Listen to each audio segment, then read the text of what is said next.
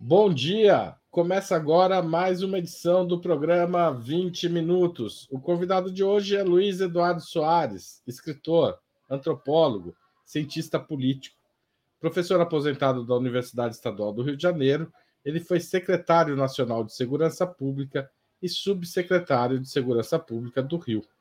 Publicou 22 livros, sendo o mais recente Enquanto Anoitece, da editora Todavia. Nós vamos hoje falar sobre polícia, sobretudo sobre violência policial. Esse é um problema estrutural. Por que a polícia comandada por estados governados por partidos de esquerda é tão ou às vezes mais violenta que aquelas governadas por partidos conservadores ou reacionários?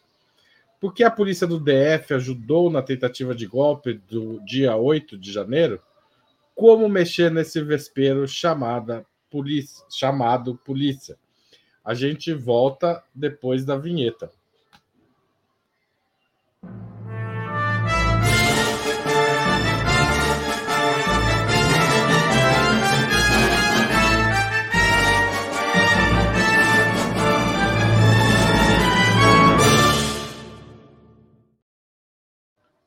Luiz Eduardo, é um prazer receber você novamente aqui no 20 Minutos. Prazer é todo meu, Haroldo. Prazer estar com você, com a Laila, que está aqui na produção, segurando a onda, e com todas e todos que nos acompanham. Aliás, eu vou te chamar a Laila, porque hoje tem surpresa. É isso, Laila? Olá, tudo bom? Bom dia. É, todo mundo aí na expectativa dessas movimentações recentes, né? Mas estamos aqui para debater esse tema muito importante com o professor. Agradecemos a parceria com o professor, com, né, com o Luiz, antropólogo, professor, é tantas, é, tantas chancelas que temos aqui, com a Todavia também. A promoção é do livro mais recente, é um romance, né? É, Enquanto Anoitece. Quem já acompanha os nossos programas sabe como participar. Aqui no YouTube de Opera Mundi, nós temos o chat ao vivo, que você pode deixar seus comentários.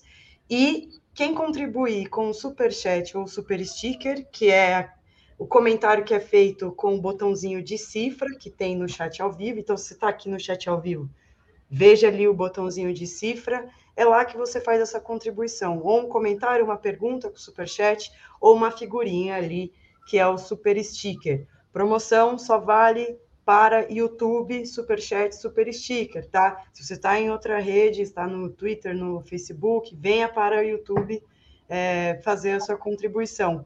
No final do programa, eu retorno para fazermos o sorteio. Não deixe para o final, senão não dá tempo. Então, é, não percam a oportunidade aqui de receber esse romance autografado por Luiz Eduardo Soares, certo? Certo, Laila. Laila, nossa responsável pelos livros autografados aqui de Ópera Mundi. Oi, Legal, obrigado, Laila. E, aliás, eu queria agradecer o Márcio Roque Coutinho, que é novo membro pagante do nosso canal no YouTube. Como vocês sabem, a gente precisa do apoio de vocês que assistem e leem Ópera Mundi para manter e ampliar o nosso jornalismo. Um dos caminhos é justamente esse, se tornar membro pagante. O Celso Barreiro também está sempre aqui, é membro pagante. A Nádia está aqui. Enfim, todo mundo que é membro pagante é sempre bem-vindo. Quem não é também, mas a gente quer que vire. Outra opção é fazer uma assinatura solidária em operamundi.com.br barra apoio. Luiz Eduardo, eu queria começar hoje, porque hoje a cúpula da Polícia Militar do Distrito Federal foi presa a, sob suspeita de omissão nos atos golpistas do dia 8 de janeiro. A Polícia Federal cumpriu na manhã desta sexta sete mandados de prisão preventiva contra integrantes da PM. Foram presos, entre outros, o atual comandante da PM, Coronel Klepter Rosa Gonçalves, que era subcomandante da corporação no dia 8 de janeiro, e o ex-comandante Fábio Augusto Vieira. Como você vê essas prisões, Luiz Eduardo? Eu não tenho nenhuma possibilidade de, sem leviandade, fazer qualquer juízo a respeito da propriedade da, das prisões, é claro, é, sob as informações, como todos nós estamos sendo informados pelos veículos de comunicação, etc., é, mas supondo que elas tenham uma base legítima, como é, nós devemos supor, isso demonstra que há, de fato, uma disposição de não esquecer, né, de não repetir as omissões e negligências que, de alguma maneira, contribuíram para o caminho aberto ao fascismo no Brasil. Não é? Nós não tivemos justiça de transição, passamos eh, sem um momento de verdade para aquele momento subsequente da reconciliação, para usar as categorias do Mandela. É?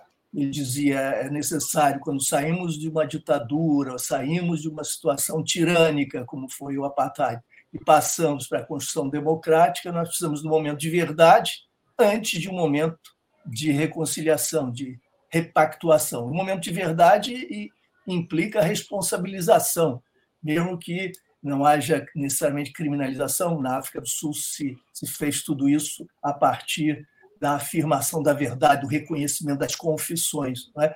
O importante é restaurar, reconstituir a verdade como patrimônio histórico, consolidado, consensual, para que nós não guardemos a, a verdade, a verdadeira história nos armários, não empurremos os corpos mutilados, sacrificados, os, os assassinados né? e o sangue todo vertido para baixo do tapete, é, porque tudo isso volta a nos assombrar no futuro como um espectro de um trauma histórico. Então é indispensável dar nomes aos bois, chamar de crime o crime, olhar nos olhos a barbárie, reconhecer que a ditadura é, implementou a, política de assassinato dos seus adversários, etc., para que nós pudéssemos abrir uma nova temporada e repactuar a sociabilidade. Isso não aconteceu, transitamos direto para a reconciliação, é, com, com uma anistia que se projetou, inclusive, prospectivamente, porque os criminosos do Rio Centro, não é que, é, que perpetraram seu crime depois de, da, anistia, né? tampouco eles foram responsabilizados. É, e essa nossa tradição se reporta à história do capitalismo brasileiro autoritário, fundado nas negociações pelo alto entre as elites, com a exclusão da participação. E, portanto, nesse caso, se nós pudermos evitar essas pseudo-anistias, essas omissões e negligências, nós talvez comecemos a construir uma outra possibilidade, uma outra chance para a sociedade brasileira de experimentar uma democracia que mereça esse nome. Mas, nesse caso, nós não podemos parar nos policiais. Eu quero saber quando as responsabilizações alcançarão as Forças Armadas. Eu quero ver quando as elites cúmplices da morte de mais de 100 mil pessoas na pandemia, porque nós sabemos que mais de 100 mil pessoas poderiam ter sido salvas se tivesse havido não é, um comportamento. Pelo menos, né? Pelo menos, né? É, quando esses crimes serão, não digo reparados, mas é, implicarão responsabilizações. Eu só espero que nós não estejamos diante aí de cordeiros sacrificiais e bois de piranha, para usar é, o, o popular, para que nós, de fato, passemos a enfrentar todo o problema da, da, tentativa de golpe de 8 de janeiro com toda a seriedade. E muitas vezes se entregam certas cabeças né, à opinião pública para jogar um véu sobre escalões superiores e outros envolvimentos. Vamos ver até onde isso vai. Tá certo. Luiz Eduardo, é, a gente convidou você porque nós assistimos há cerca de três semanas, um pouco menos que três semanas, uma escalada de violência policial em diferentes estados brasileiros. Né? o caso que chamou maior atenção foi o do Guarujá, em São Paulo, Operação Escudo, é, dezenas de mortos, né? na época se falou em 16, 18 mortos, a operação continuou, ainda falta um balanço atualizado disso mas também houve na mesma época chacinas promovidas por policiais no Rio de Janeiro e na Bahia. É... Qual o problema central das polícias militares brasileiras? Por que elas matam tanto e, no caso de São Paulo, aparentemente estão voltando a matar? É, e, o, e o caso é, é gravíssimo. Uma tragédia se sobrepõe à anterior, e a anterior, e há aí um banho de sangue que já constitui uma espécie de, de tradição, é, uma tradição bizarra, né? chocante. O que está diante de nós é um verdadeiro genocídio, Haroldo.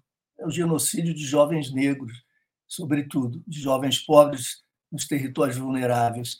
É, olhando em perspectiva, evitando que nós sejamos como que capturados por cada fato, embora cada fato valha em si mesmo, porque nós estamos falando de vidas humanas, elas não são intercambiáveis e substituíveis, nós estamos falando de singularidade, né? e os números tendem até a diluir a magnitude da tragédia, o seu sentido mais profundo de humanidade e desumanidade, mas, de alguma maneira, fazendo um esforço para olhar em perspectiva, nós reconheceremos aí, de fato, um processo reiterado que se reproduz de brutalidade policial letal e que constitui, sem exagero retórico, o que nós podemos chamar de genocídio. Ano passado, houve 6.429 mortes provocadas por ações policiais no Brasil.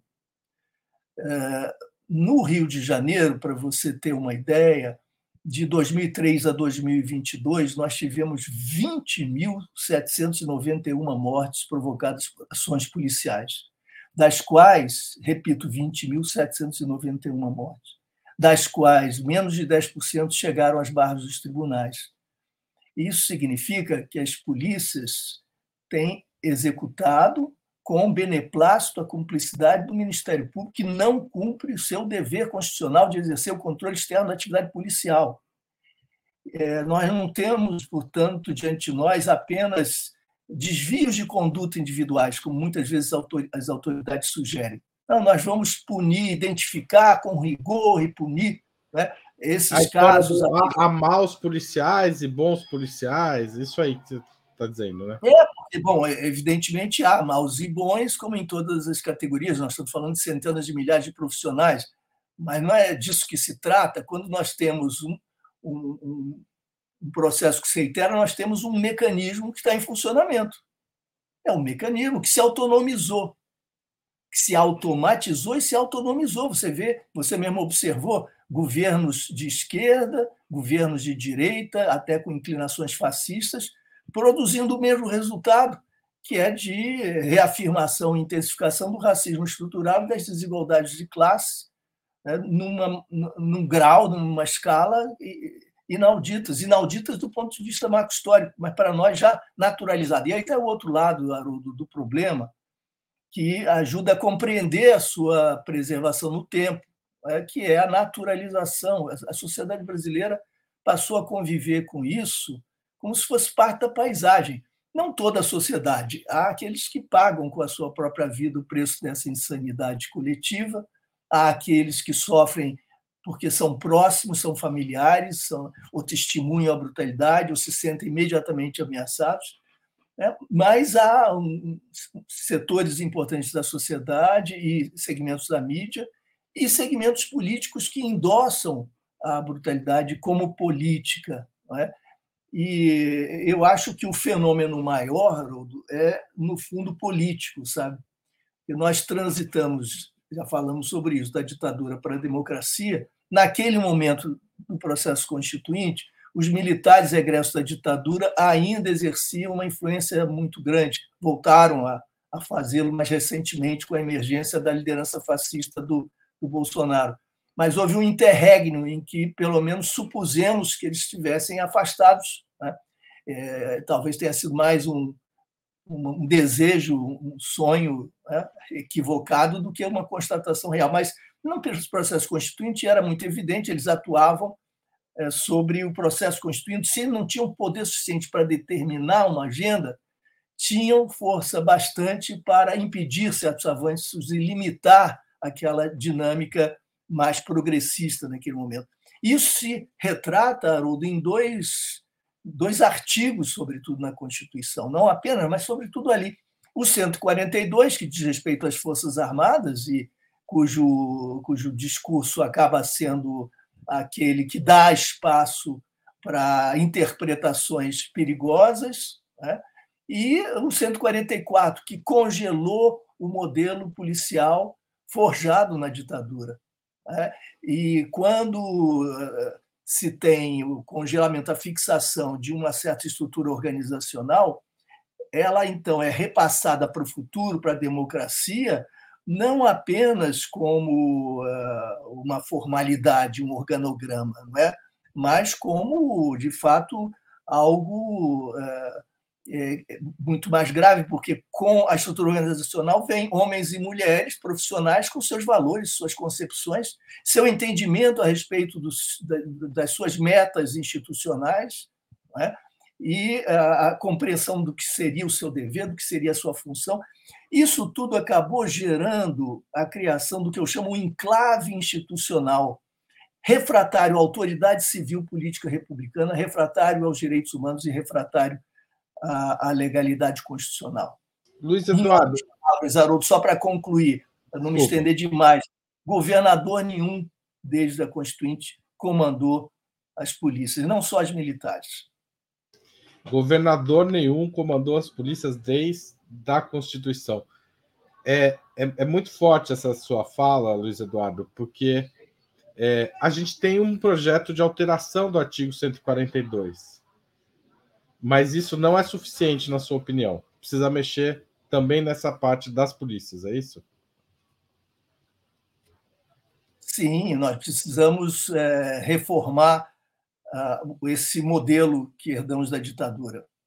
É, é, o nosso, a nossa estrutura organizacional policial é única no mundo, Haroldo. Uh, as polícias competem entre si. Veja, o que o está acontecendo eu digo, é a única do mundo e é reprovada, o modelo é reprovado pelos próprios profissionais. Mais de 70% em pesquisas realizadas ao longo das últimas duas décadas, mais de 70% dos profissionais dessa área consideram é, perempto, ultrapassado, inaceitável, disfuncional o nosso modelo. Veja o resultado da sua aplicação. O que, que nós temos hoje no Brasil? Um número espantosamente alto de crimes letais intencionais, sobretudo homicídios dolosos, crimes que vitimizam, sobretudo, mais uma vez, jovens negros, para variar, e não é à toa que convivemos também com esses números, porque as vítimas são quem são, tem classe social, endereço, é, e tem cor de pele, etnia, etc. São números inaceitáveis, em torno de 50 mil, agora 47 mil e, e tanto. As variações se devem mais a dinâmicas do crime do que a intervenções de políticas públicas, etc. Mas estamos próximos de 50 mil. O, o número de eh, elucidações é um número, eh, por um lado, desconhecido, ignorado, que é absurdo, e, por outro lado, naquilo que chega a ser conhecido, naquilo que é dado a conhecer, números irrisórios e, e inaceitáveis também.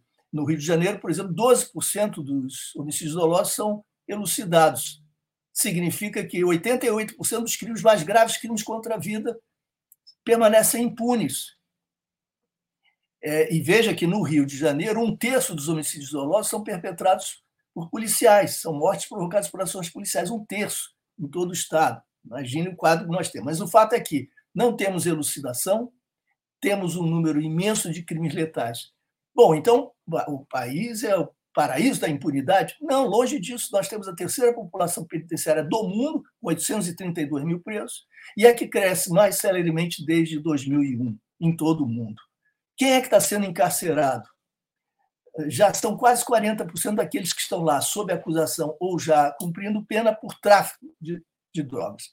Mas atenção, nós não estamos falando dos traficantes que se impõem sobre comunidades né, com a força das armas, tiranicamente, despoticamente. Nós estamos falando dos varejistas, porque os relatórios das defensorias públicas é, disponíveis de São Paulo, Bahia, Rio de Janeiro, por exemplo, nos mostram que os presos, sobretudo, são aqueles que têm, têm sido capturados sem porte de arma, sem portar arma, sem praticar violência, sem apresentar vínculos orgânicos com crime organizado eles ficam cinco anos em regime fechado. Quando você chega, enquanto preso, numa unidade prisional, se o Estado não cumpre a lei de execuções penais, e não o faz, a LEP não é cumprida pelo Estado, e se, portanto, as unidades estão entregues a facções criminosas, você tem necessariamente que dialogar, negociar a sua sobrevivência com quem manda, com a facção dominante. Se você não era organizado, vinculado ao crime profissionalmente, terá de se tornar, é, de alguma maneira, membro do grupo subsequentemente à sua saída da prisão, porque a lealdade é o preço que se paga à garantia de sobrevivência oferecida pela facção que domina a unidade prisional. Isso concretamente significa o quê? Nós estamos contratando violência futura, estamos destruindo a vida de gerações, sobretudo, nós sabemos de quem? Jovens, de novo negros, de novo pobres, nos territórios vulneráveis, destruindo a vida de gerações e de suas famílias. E condenando-os não apenas a cinco anos de reclusão em regime fechado, mas a uma vida no crime. Nós os estamos empurrando para a profissionalização, para a organização, para a integração de facções criminosas, necessariamente, porque esse é o preço de sobrevivência para quem chega a uma unidade prisional. Estamos dando força de trabalho jovem gratuitamente, e nos custa 6 mil reais por mês, em média, uma prisão, para facções criminosas. É essa, esse o, o, o gasto de energia, esse, é essa a prioridade, é esse o foco de investimento das energias da segurança pública. Por que, que acontece isso? E aí concluo, voltando à questão fundamental sobre a nossa estrutura organizacional. Isso acontece porque a polícia mais numerosa está presente em todo o país é a polícia militar. E ela é pressionada por todos os lados, pela opinião pública, pelas instituições, pela mídia, a produzir. E ela entende por produção prisão. Acontece que ela é constitucionalmente proibida de investigar. Se ela tem de prender e não pode investigar, o que lhe resta fazer? Prender em flagrante delito. E quais são os crimes passíveis de prisão em flagrante delito? São os mais importantes? Não, não são. Ah, e qual vai ser a grande ferramenta, então, da Polícia Militar? A infame, absurda, racista, estúpida lei de drogas. Então, nós vamos ter aí a combinação perversa entre o modelo policial consagrado na Constituição, que herdamos da ditadura, com uma lei de drogas infame. E esse cruzamento, essa combinação, gera prisão de varejistas, pequenos varejistas, porque a Polícia Militar não pode investigar, não vai atrás dos grandes barões bilionários, multibilionários que mobilizam submarinos, navios, frotas aéreas, e que se imiscuem e mergulham na economia legal, no sistema financeiro, em todas as áreas que rendem é, lucros no, na, na, economia mundial. Não se trata desses barões. Né?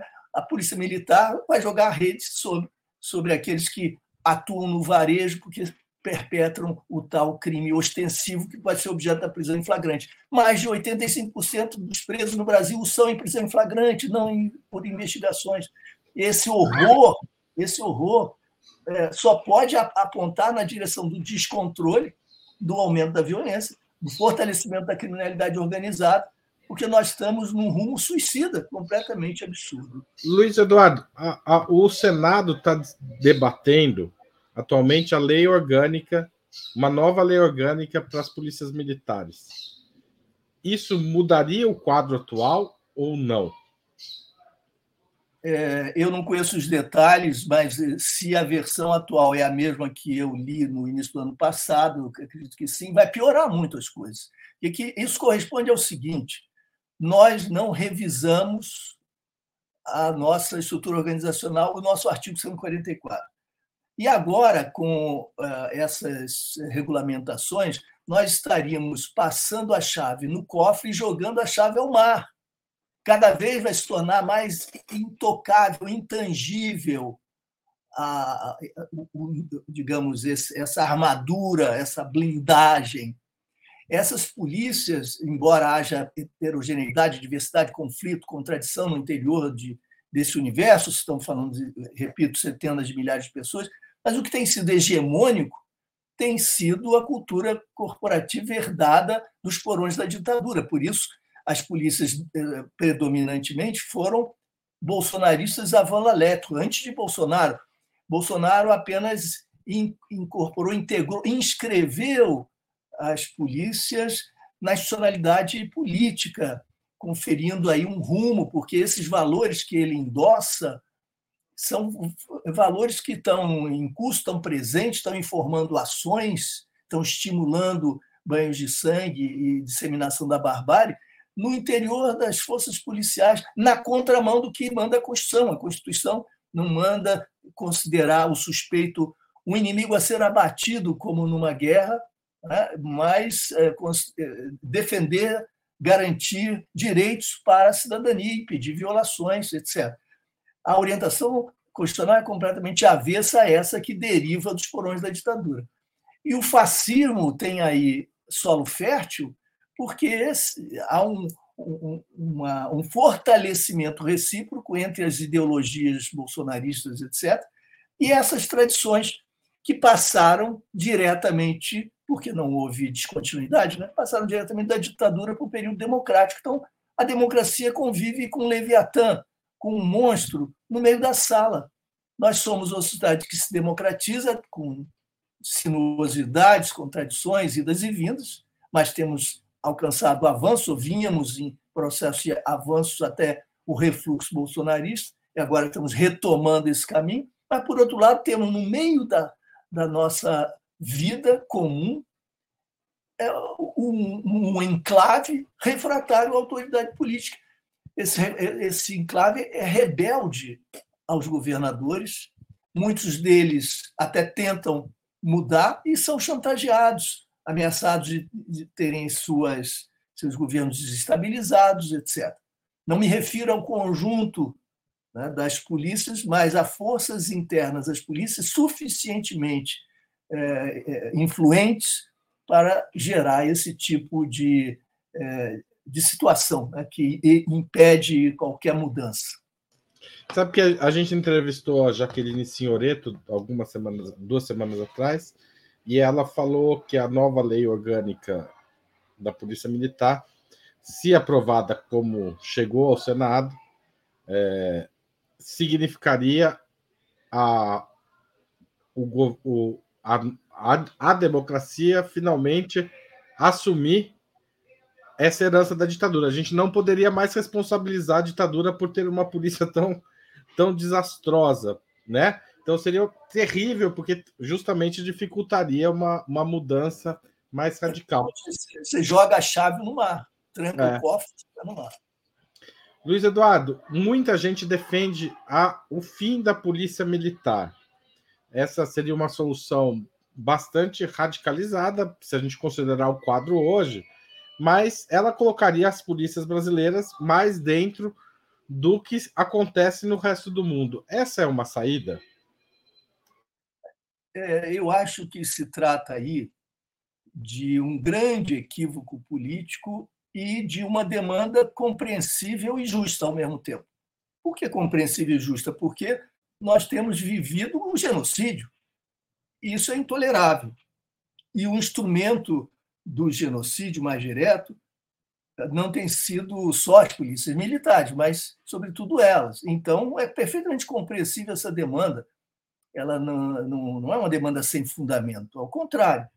Mas é um equívoco imenso político, eh, não só pelo, pelo tipo de efeito que produz, mas até na sua substância. Por quê? Enquanto houver classes sociais, haverá Estado. Enquanto houver Estado, haverá instrumentos de força, instrumentos de coerção, que, idealmente, eh, estariam sob o monopólio da autoridade legítima fundada na soberania popular mediada pelo voto, pela afirmação coletiva. Muito bem.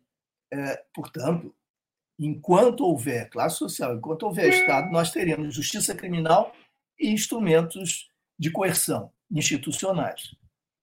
É, nós estamos diante de um horizonte de supressão das classes sociais no mundo. Não é possível que alguém diga que sim, né? só se for no sentido do, do apocalipse. Sim, a, espécie humana não resistirá pela crise climática, hipótese que é plausível também, mas enfim.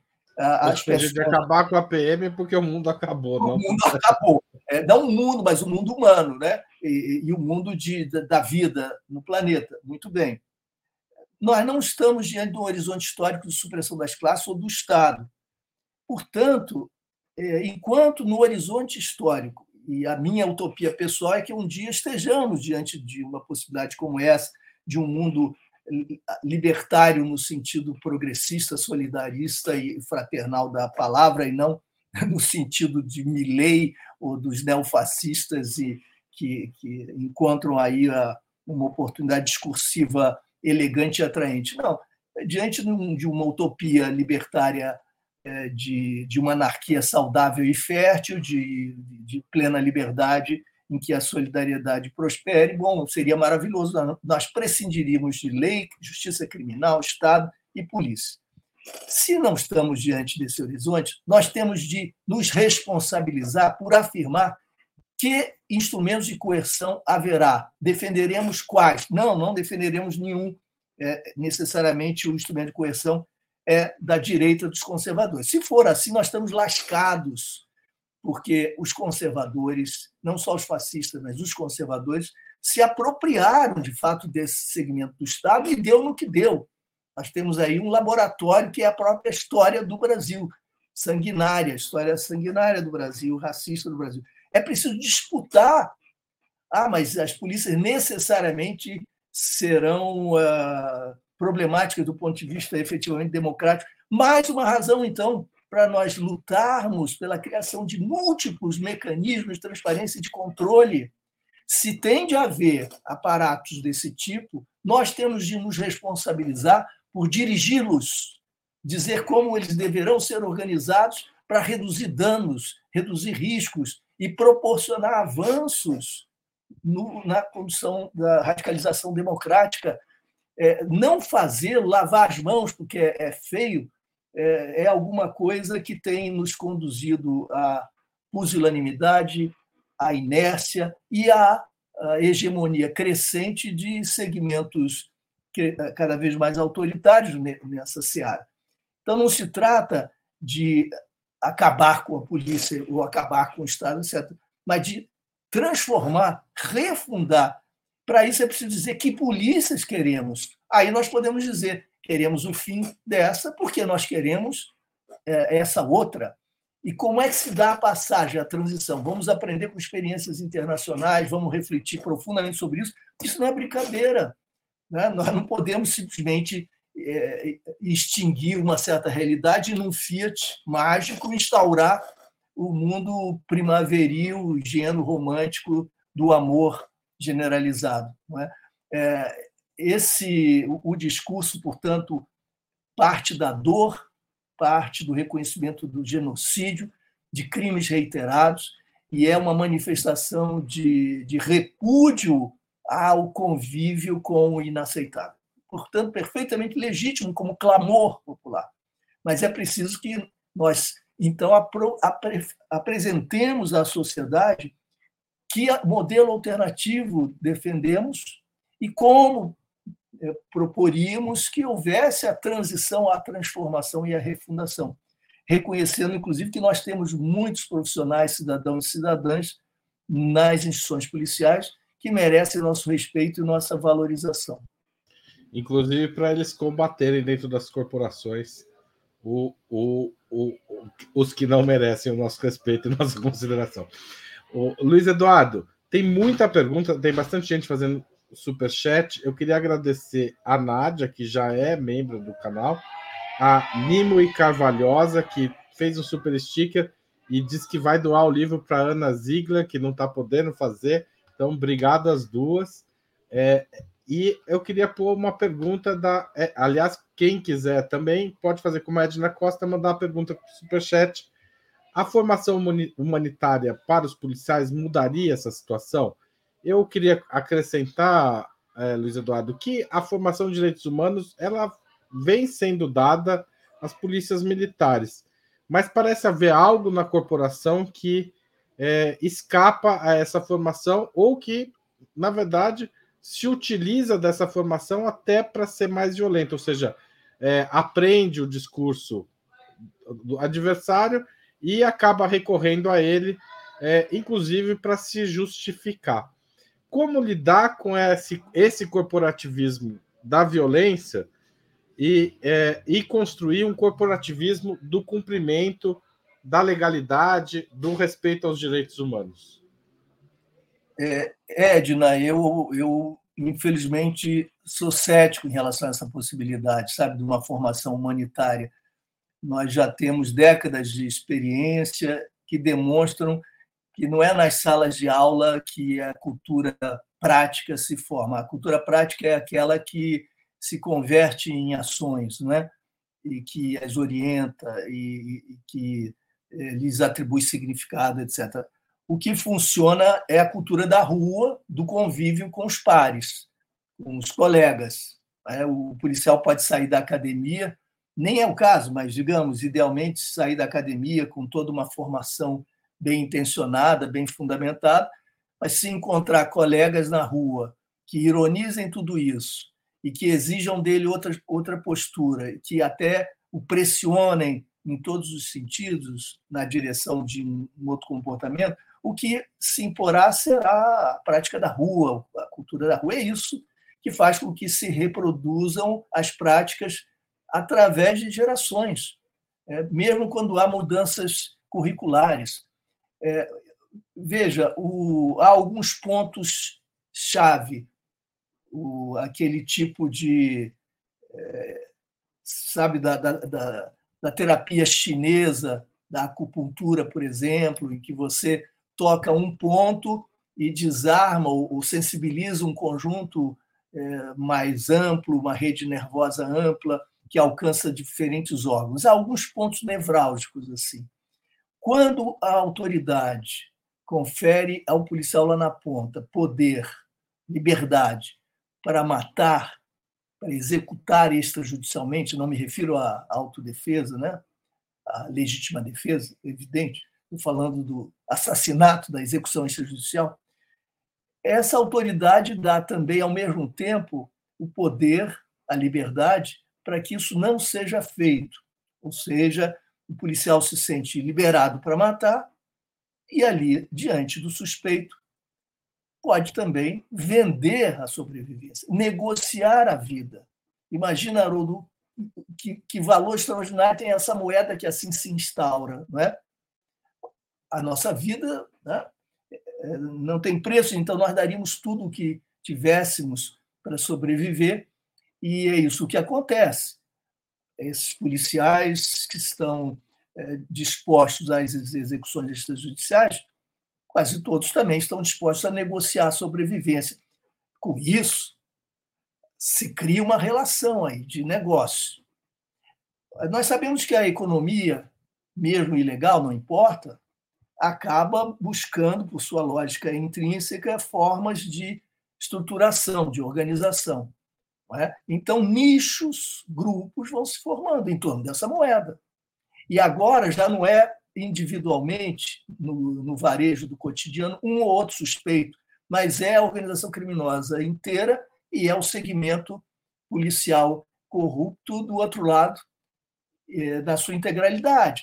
Esse segmento policial e esse grupo, então, negociam, pactuam, contratam e se tornam sócios um lado recebendo um percentual sobre os lucros aferidos e provendo garantia de vida e de não obstaculizar, e a promessa, o compromisso, não obstar, não obstaculizar a prática criminosa, deixá-la fluir normalmente. Bom, esse grupo de interesses, então, vai se estendendo, se ampliando, há conflitos, tentativas de renegociação com muita violência, etc., e os interesses vão se afirmando. Veja onde isso vai dar. Isso vai dar na podridão das milícias, isso vai dar na promiscuidade mais radical que degrada a instituição, isso dá, enfim, da polícia. É uma forma de você não ter polícia, segundo a definição constitucional da polícia. Não tem polícia mais, você tem a extensão do crime. É, aquela pessoa de classe média que dizia não me interessa como a polícia faça. Eu fecho os olhos e tolero perfeitamente o que vocês fizerem. Eu só quero chegar vivo em casa e que meu filho chegue vivo em casa. Nós temos de escutar essa demanda e compreender essa demanda. Essa pessoa vai dizer, como tantas vezes eu ouvi, é, É, seu discurso é muito bonito, eu também acho muito bonito essa história toda, direitos, direitos humanos, mas eu quero chegar vivo em casa. Quando eu passei a contar a história como ela efetivamente é, as pessoas passaram a me ouvir. Ao invés de falar abstratamente nos ideais, eu digo o seguinte: é, quando você autoriza a execução extrajudicial, abrindo espaço para a ilegalidade na ponta, a boiada passa. Você abre as portas do inferno e você vai colher a tempestade que é a degradação institucional, a fragilização das polícias e o fortalecimento do crime. O resultado se, se opõe inteiramente ao que você é, valorizava, esperava. Né? Portanto, e, você... e as pessoas ficam reféns, né? Elas se tornam reféns dessa polícia, no final das contas. Sim, sim. Aí você tem é, um, um problema que se agrava em muitas direções, mas o importante é deixar claro que para o cidadão, a cidadã que está disposta ou disposto a apoiar o massacre, é, que está disposto a apoiar execuções extrajudiciais, deixar claro que isso não reduz violência, isso aumenta, isso não reduz criminalidade, isso aumenta, isso não produz o efeito que essa pessoa esperava alcançar. Ao contrário, foi assim, essa é a nossa história, foi assim que nós nos perdemos. O único meio é garantir respeito à legalidade e, e portanto, é, implementar mecanismos capazes de garantir tudo isso. Aí você dirá, mas como é isso? Bom, é, nós precisaríamos aqui de muito, muito, muito tempo para conversar sobre detalhes. O importante é reconhecer que esse debate, Haroldo, tem de sair das manchetes espetaculares de jornais apenas das tragédias. Nós não podemos ser apenas reativos e ficar repetindo só a lamentação e só o, o, o discurso a posteriori, é, embora seja sempre indispensável fazer o luto, claro, manifestar a nossa solidariedade à dor alheia, mas é preciso que nós comecemos a pensar o futuro para construí-lo. E, portanto, é preciso que nós retomemos os projetos mais arrojados de refundação, de reforma, é, dialogando, dialogando mobilizando a sociedade e todos os interlocutores. E, para isso, o presidente Lula é indispensável, porque muitos e muitas dirão: poxa, mas hoje não há atmosfera não é, para avanços a correlação de forças é delicadíssima, é dificílima. É? A, a, vitória de Lula se deu por um triz, né? nós tivemos à beira do precipício do fascismo, etc. Então é preciso reconhecer com realismo as limitações. Sim, é claro que é preciso, mas é preciso também apresentar à sociedade uma proposta alternativa, mesmo que ela não seja factível. Se olha, nós queremos caminhar nessa direção. E é preciso mobilizar a sociedade em torno do debate. Nós hoje não vamos conseguir implementar as mudanças, mas nós temos que ter um compromisso com a mudança e algum tipo de orientação nacional que integre os esforços, que dispare os esforços na base, nas experiências locais. É, e, para mim, o, o título desse esforço deveria ser algo como um pacto pela vida. Se o presidente Lula conclamasse a sociedade, não só as forças policiais, os governos estaduais, sem atropelar a autonomia dos entes federados. Há um pacto pela vida. Eu acho que ele provocaria uma mudança. Sabe que não é uma mudança sustentável o suficiente, mas ele iniciaria uma outra dinâmica. Os criminosos, assim como os segmentos degradados das instituições policiais, leem os sinais são atores políticos também. Entendem para onde a banda, a banda toca. Sabem fazer os seus cálculos, suas previsões. E isso, eu já tive experiências diretas. Eu já tive na Secretaria Nacional de Segurança Pública, eu já tive na Secretaria Estadual de Segurança Pública como subsecretário. Eu fui secretário municipal duas vezes no Sul, Porto Alegre, em Nova Iguaçu. É, tive experiências as mais diferentes e posso testemunhar o seguinte, Haroldo: quando a comunidade se envolve, e ela só se envolve se ela confiar sei lá, apostar num projeto que a inclua e que a tome como protagonista. Ah, nós encontramos segmentos que se sensibilizam também entre policiais. Nós encontramos chances e possibilidades de criação muito mais do que institucional de mecanismos, de criação de mecanismos às vezes informais de controle local. Ah, nós temos uma possibilidade muito maior do que nós imaginamos, porque nem tudo passa pela institucionalidade, pela regulamentação muito depende do clima, da cultura, da criação de expectativas. E enquanto nós não podemos avançar nas refundações institucionais, nós devemos e podemos, eu creio, avançar na linha política, da, dado que podemos contar com a liderança de uma figura tão expressiva e carismática quanto o presidente Lula. É, Luiz Eduardo, o Elianildo Nascimento pergunta se há chance de haver uma dissociação das famílias, das milícias, do crime e as estruturas policiais.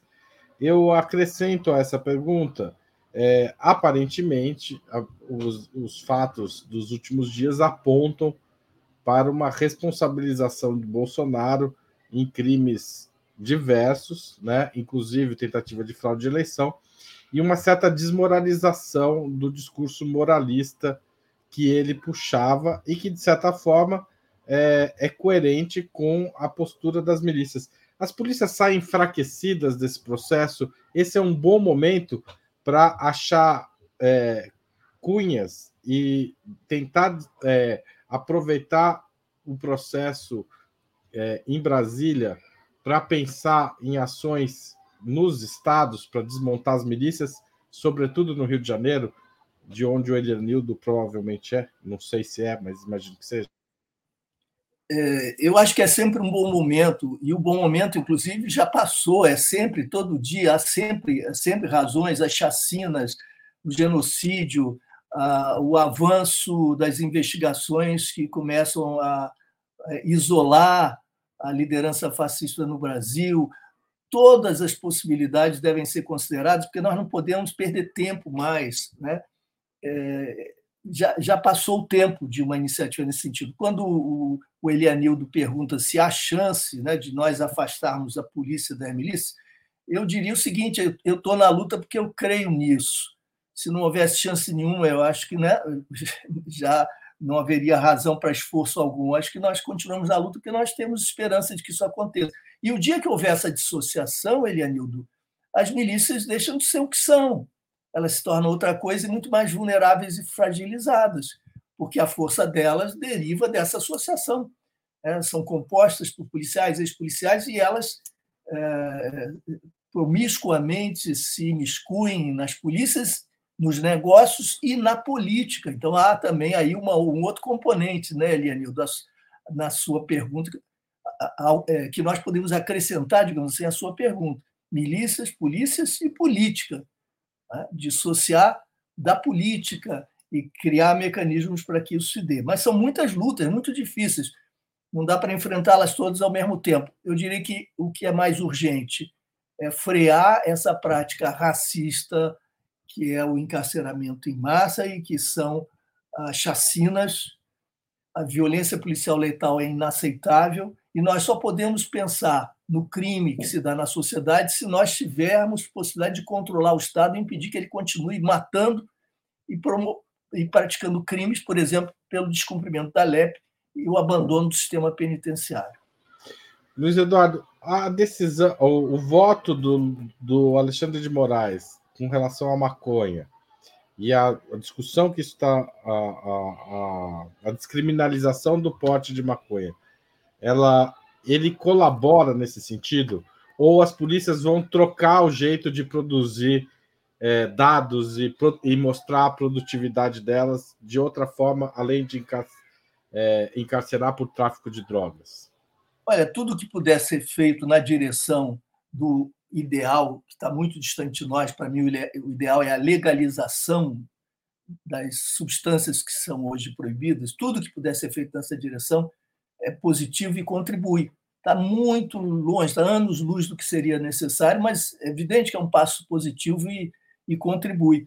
Por outro lado, também é verdade o que você diz: as polícias vão é, redefinir o seu discurso e encontrar outras maneiras e provavelmente continuará agindo é, como age, porque nós temos de enfrentar o enigma, o desafio que elas representam para nós. São muitas lutas, né?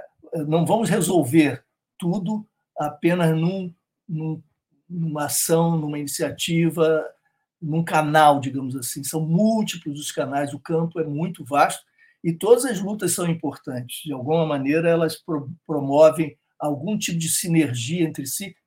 E se nós soubermos dar rumo político a tudo isso, nós saberemos capitalizar a energia que se desprende aí.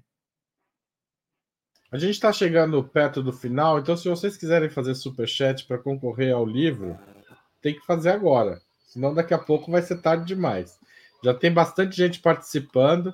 É, esse é o momento da gente é, é, chegar lá. Luiz Eduardo, eu tenho um, tenho um caso, enquanto anoitece, gente. Quem quiser o romance do Luiz Eduardo, faça super chat agora para concorrer daqui a pouco.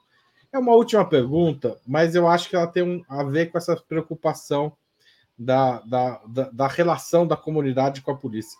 Eu tenho uma amiga que veio do Paraná e ela disse que quando ela se mudou para São Paulo, ela ficou impressionada que, pelo menos aqui no centro expandido da cidade, é, as pessoas conversavam com os policiais na rua e pediam informações e, e tinham, não tinham medo da polícia, o que não era a realidade dela de uma cidade média do Paraná, né? nem era da capital, Curitiba. É, hoje em dia eu sinto que as pessoas têm mais medo, inclusive aqui em São Paulo, apesar da redução é, nos últimos anos dos homicídios praticados por policiais. E, claro, a gente voltou a ter chacina, etc. Eu não estou querendo é, relativizar o que aconteceu, mas a gente teve uma tendência de queda da violência policial em São Paulo. Mas o medo não passou, talvez tenha aumentado. Como é que é essa relação entre sensação de mudança e mudança? Isso também é um fator difícil quando a gente tem é, assim a produção do espetáculo midiático da polícia, né? Cada vez mais forte. Ah, sem dúvida é muito complicado, e, mas nós devemos reconhecer que há vários comportamentos policiais típicos de acordo com as classes sociais e de acordo com cor da pele, etnia, raça, etc. E de acordo com é, impulsos como a transfobia, LGBTQIA, fobia, homofobia, de acordo com o patriarcalismo violador. E a geografia de uma cidade é multidimensional, ela se recorta segundo é, limites, fronteiras diferentes, que são mais ou menos porosas e que se dão segundo eh, indicações, indicadores, fatores distintos. A polícia de, da área nobre da cidade é uma. Podem ser os mesmos homens, as mesmas mulheres, mas o comportamento é um. Essas mesmas pessoas em outro território se comportam de outra maneira. É? E o, o, por isso nós sempre chamamos atenção para o caráter territorializado também dos comportamentos, das orientações, dos preconceitos, etc. Não se trata apenas do personagem individual, isolado do seu cenário, mas do cenário que muitas vezes empresta seus significados, muitas vezes significados construídos em discursos racistas, ao personagem. Não é? Então, o comportamento varia, e assim como as reações vão variar. E quanto à sua um ponto fundamental da sua pergunta, ah, se nós tivéssemos uma mudança para melhor de comportamentos policiais, de modo que eles se tornassem muito mais respeitosos dos direitos fundamentais, até que isso fosse aprendido em todas as esferas sociais, inclusive eh, nos grupos nos quais se concentra a prática da violência policial, da vitimização, eh, o tempo seria provavelmente prolongado, porque teria de haver sucessivas manifestações de transformação antes que a mensagem da transformação fosse se tornasse confiável, depois de toda uma experiência que é multissecular até, né? dos brasileiros pobres das e dos brasileiros negros e negras. Essa é uma experiência secular. A, a relação que os grupos espoliados pelo nosso capitalismo selvagem é, têm com o Estado é uma relação mediada pelo policial na esquina. Era pelo feitor, agora pelo policial na esquina, que é a face mais tangível do Estado. Um Estado que é o, é, que zela e reproduz e sustenta iniquidades. Então, isso requer mudanças efetivas no tempo, cumulativamente. Não é simples. Tá certo. Luiz Eduardo, a gente sempre termina aqui pedindo para o entrevistado sugerir um filme e um livro para os espectadores.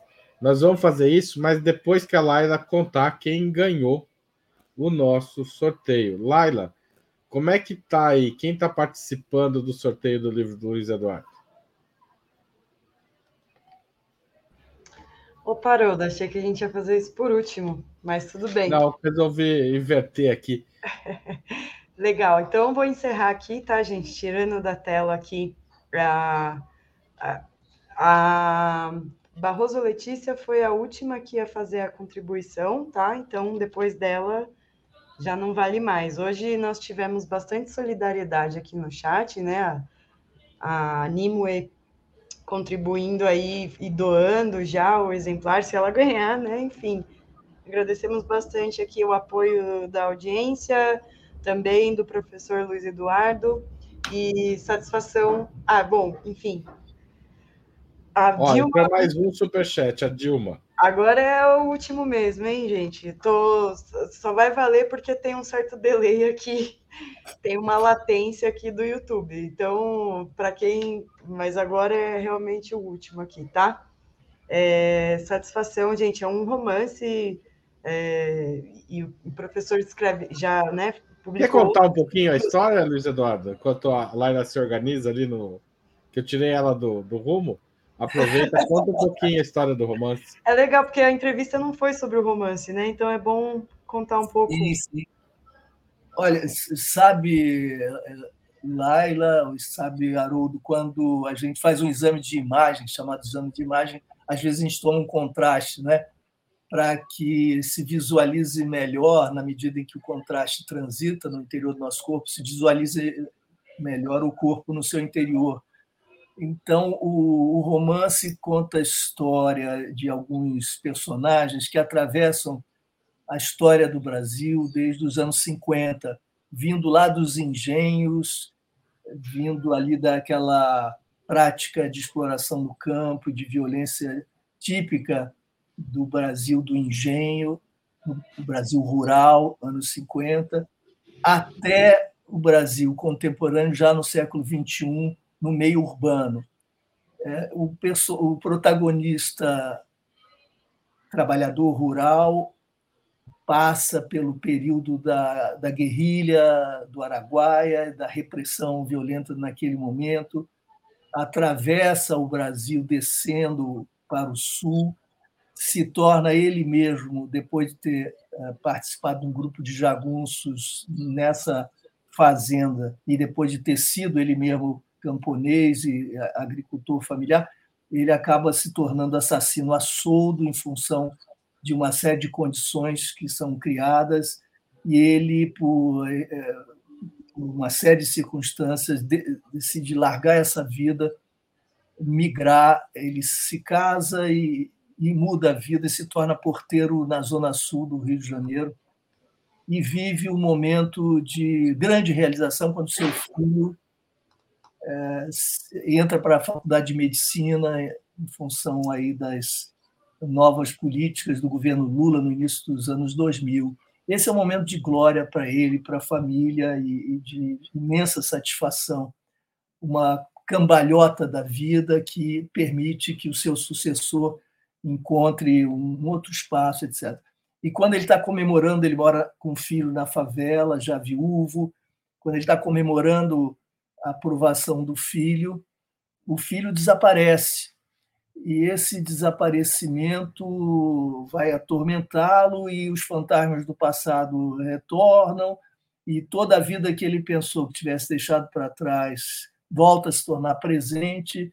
E ele tem de mergulhar no mundo do qual ele se afastara. É, para tentar encontrar o filho. Um encontro que é, não é apenas físico nesse caso, né? são vários níveis em que esse encontro ou reencontro pode ou não se dar. Mas isso é só uma pequena, pequena síntese, porque há, há muito mais, ou eu gostaria que houvesse né, muito mais aí em curso. É, e a leitura depende também de, da apropriação de cada leitora, de cada leitor.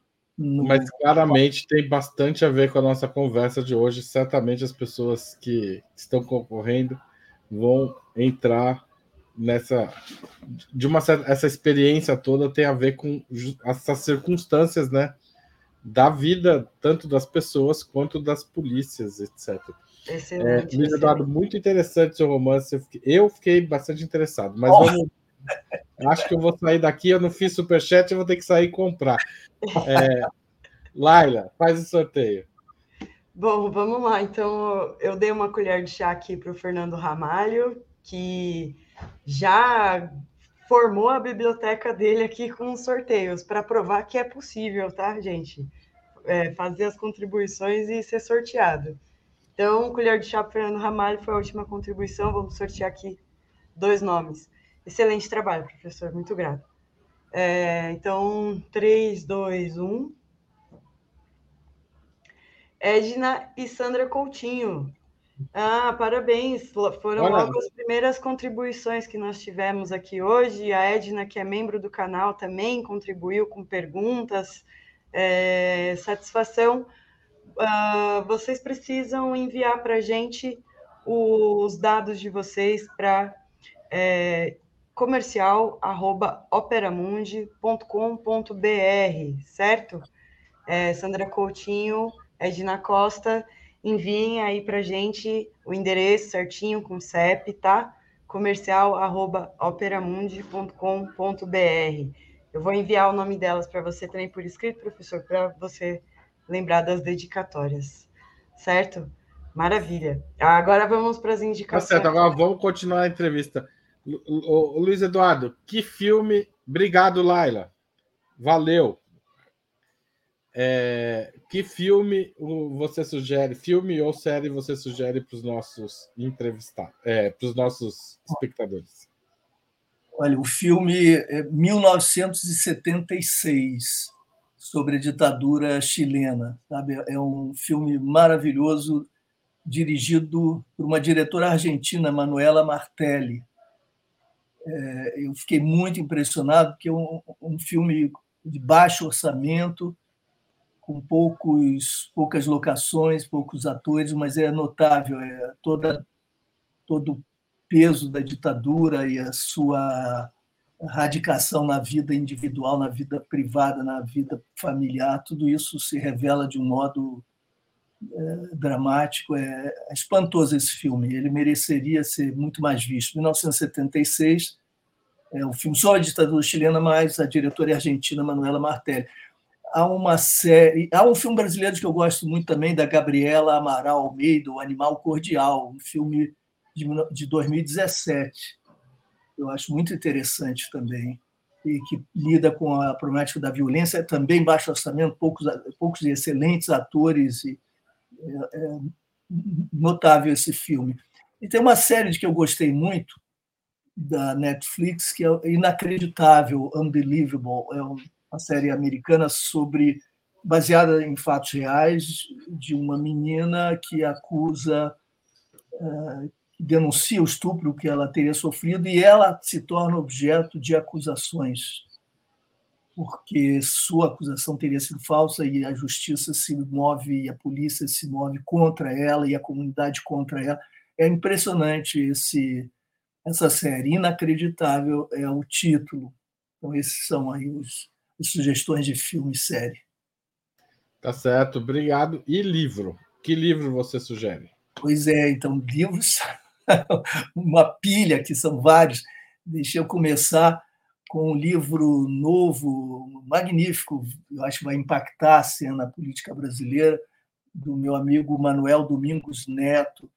O livro vai ser lançado até o final desse mês, se chama O que Fazer com um Militar Anotações para uma Nova Defesa Nacional. É, vai ser lançado pelo Gabinete de Leitura, e o Gabinete de Leitura pode ser alcançado pela internet, é possível fazer a compra pela internet. Manuel Domingos Neto, O que Fazer com o Militar. Ah, uma proposta concreta, objetiva, para transformar profundamente a defesa, as Forças Armadas no Brasil. Um livro muito corajoso, muito claro, muito bem escrito, é uma obra que será histórica. Eu tenho uma grande admiração por dois livros, sobre os quais, inclusive, escrevi uma resenha, os associando, os colocando em diálogo. É, um se chama O que é Meu, de José Henrique Bortolotti, é, Bortolucci, da editora Fósforo, O que é Meu, José Henrique Bortolucci. E uh, em um com o impulso do Vladimir Safatli, da editora Autêntica. Então, o livro do Bortolucci e o livro do, do Safatli são dois livros realmente extraordinários e quem tiver interesse em ler a minha resenha, ela foi publicada em vários sites, no meu site pessoal, luizeduardosoares.com, e no site, inicialmente foi no site A Terra Redonda. Vocês podem encontrar lá essa resenha. Tem um romance muito interessante de um jovem escritor notável que vai dar o que falar, Igor Mendes, o romance se chama Junho Febril, da N-1 Edições. Junho Febril o Igor Mendes tem um, um imenso talento e tem uma experiência de vida, embora jovem, muito rica. É, ele começou em 2013 nas ruas, teve uma experiência de prisão sobre a qual escreveu um belíssimo livro também, da prisão por conta da participação política, e o Igor é, tem muito a nos dizer. Então, eu acho que esses são os livros que eu gostaria de sugerir.